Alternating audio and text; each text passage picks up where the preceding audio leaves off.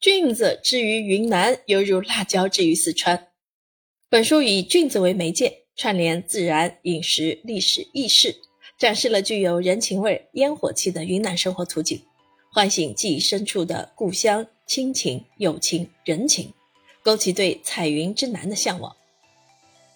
被视为理想生活之地的彩云之南，处处是菌子留下的痕迹。四季轮转中，云南人把生活过得有滋有味、多姿多彩。春雨过后，迎来了头水菌，怀着既担心中毒，又深深的为这一口鲜而上瘾的矛盾心理，开始了吃菌的序曲。当下时节，在旧时车站，菌农在火车停靠的间隙，飞快地与乘客交易刚采到的新鲜菌子。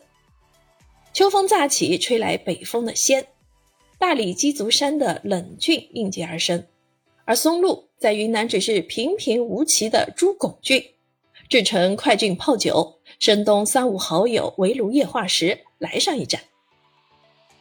菌子早已盘根错节深入云南的风土，云南人在菌子生活中建立起了世界观。青头菌是云南人的乡愁，闻着臭吃着香的干巴菌却处于云南菌子的鄙视链顶端。关联着中国美食的食府境界。鸡枞是百菌之王，自认为家乡宝的云南人喜欢平静，甘于淡泊。如若有人出人头地，就称之为芸芸众生中冒出来的几朵鸡枞。本书配以曾孝濂、杨建坤绘制的近六十幅博物画，构成一部生动的地方志。作者聂荣庆娓娓道来面目鲜活的市井人物与云南鸡枞的茶米油盐与人生奇遇。